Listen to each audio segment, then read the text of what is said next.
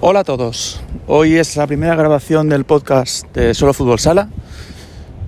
En el podcast vamos a hablar sobre fútbol sala regional de la provincia de Valencia, vamos a hablar de la tercera división, de división del juvenil, de las categorías amateur y vamos a hablar un poquito de, de, la base de la provincia de Valencia, que es lo que yo creo que nos interesa más porque en la formación de los, de los chavales es donde, vemos el crecimiento de, de nuestro deporte.